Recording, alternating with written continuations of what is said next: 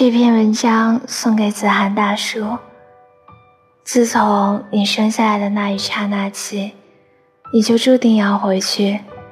这中间的曲折磨难、顺畅欢乐，便是你的命运。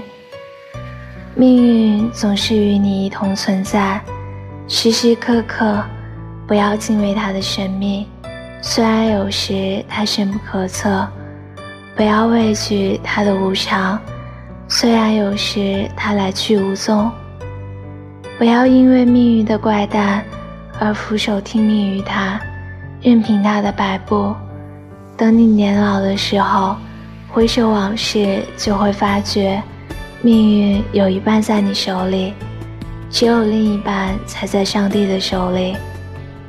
你一生的全部就在于拥有你手里所拥有的，去获取上帝所掌握的。你的努力越超常。你手里掌握的那一半就越庞大，你获得的就越丰硕。在你彻底绝望的时候，别忘了自己拥有一半的命运；在你得意忘形的时候，别忘了上帝手里还有一半的命运。